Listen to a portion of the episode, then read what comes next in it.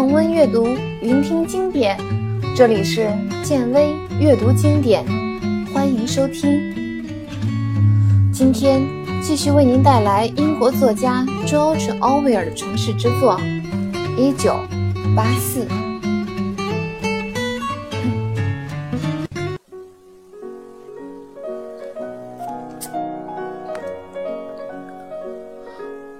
第二天，温斯顿很早就去了食堂。果不出他所料，那位姑娘又独自一人坐在食堂中央的一张桌子旁。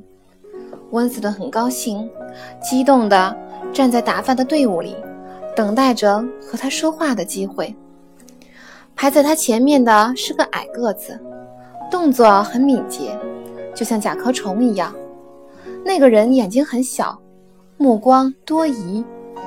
正当温斯顿端起盘子走向那位姑娘时，那个小个子男人也向他的桌子走去。他的计划又要落空了。温斯顿的心里一阵发凉，但是没有办法，只好跟在他后面，打算走过去看情况再说。他知道，除非他能单独与他在一起。否则，一切都是白搭。就在这个时候，只听“呼啦”一声，那个小个子男人摔了个四脚朝天，人躺在地上，盘子却不知飞在哪里，食物也洒了一地。他爬起身来，愤怒地盯着温斯顿，因为他觉得是温斯顿故意绊倒了他。温斯顿没有理他。五秒钟以后，心脏。砰砰直跳的温斯顿，终于坐在了那位姑娘的身旁。尽管坐在了那位姑娘身边，他还是不敢看她。他匆匆放好盘子，大口地吃起饭来。他明白，应该在还没有别人来之前就和他说话，但是他却很紧张。从那次他向他表白算起，到现在已经过了一个星期了。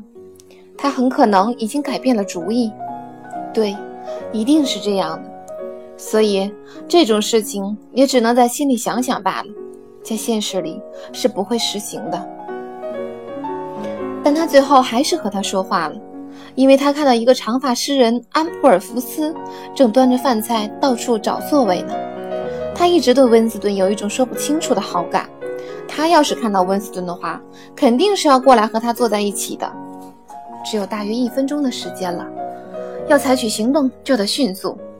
于是，温斯顿终于壮着胆子低声的开口了。他和他都没有抬头，只是一边把食物送到嘴里，一边轻声的说了几句不能不说的话，没有露出一点声色。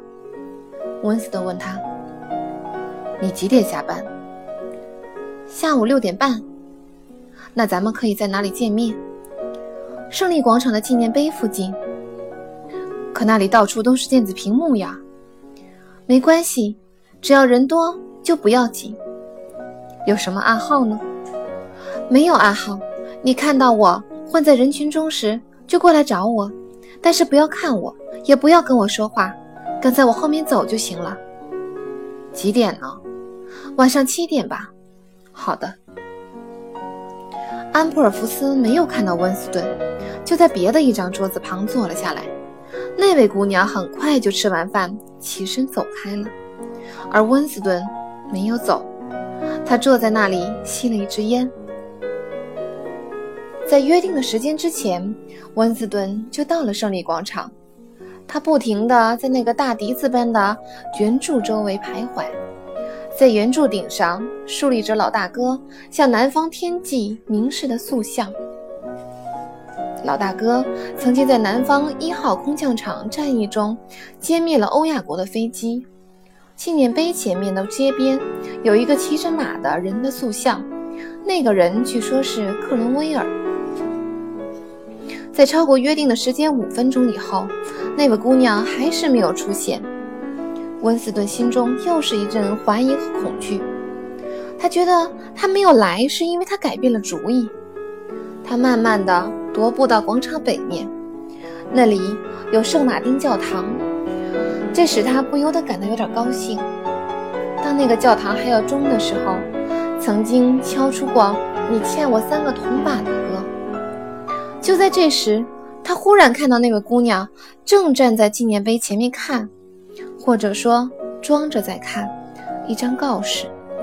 温斯顿知道，在他周围的人还不够多的时候，就去接近他是不安全的，因为纪念碑的周围有很多电子屏幕，所以他还要再等几分钟。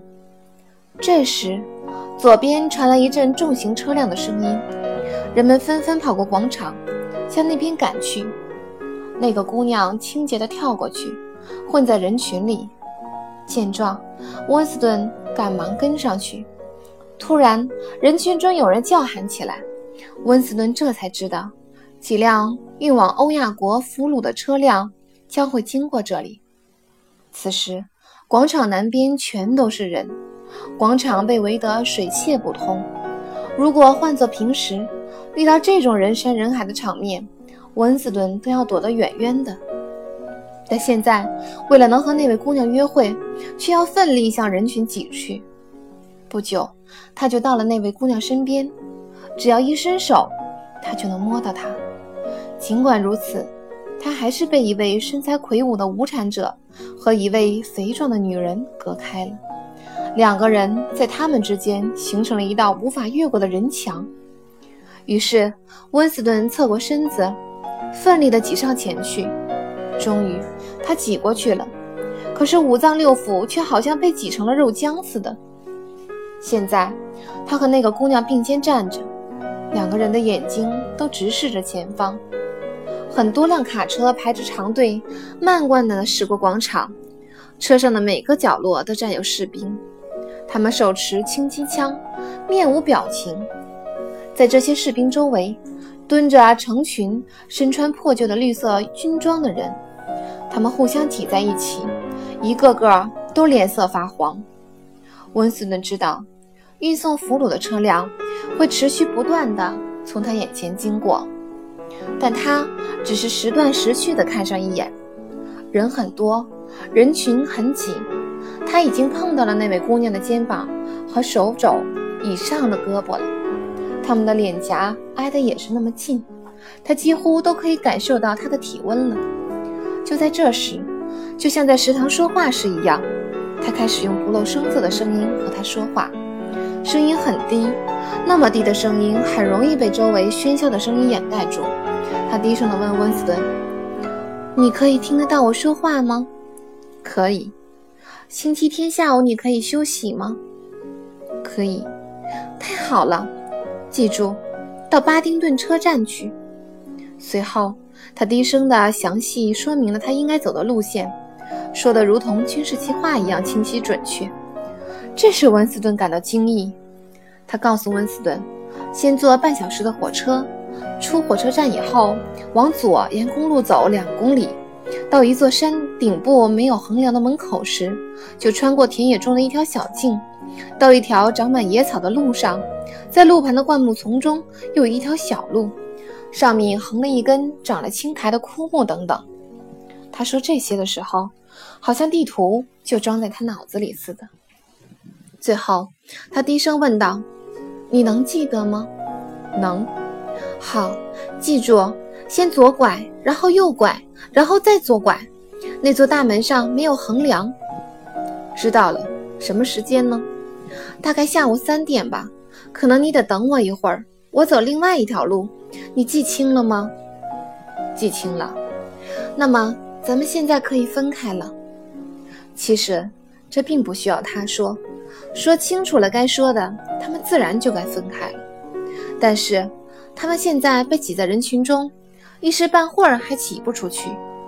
运送俘虏的卡车还是源源不断地从他们眼前驶过，人群还在专注地看着。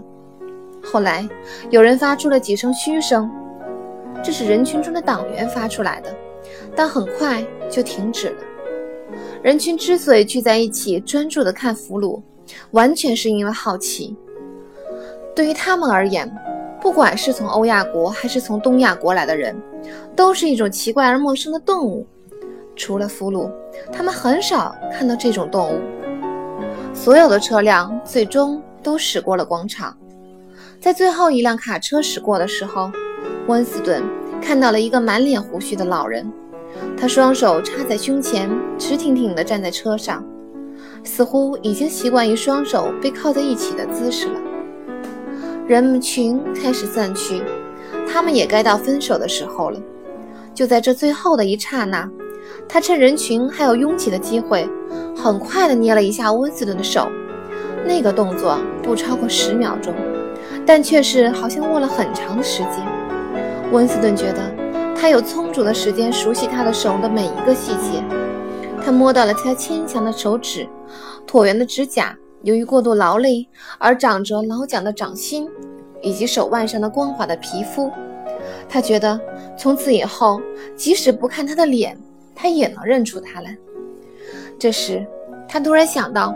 他还不知道他的眼睛是什么颜色的呢，可能是棕色的吧。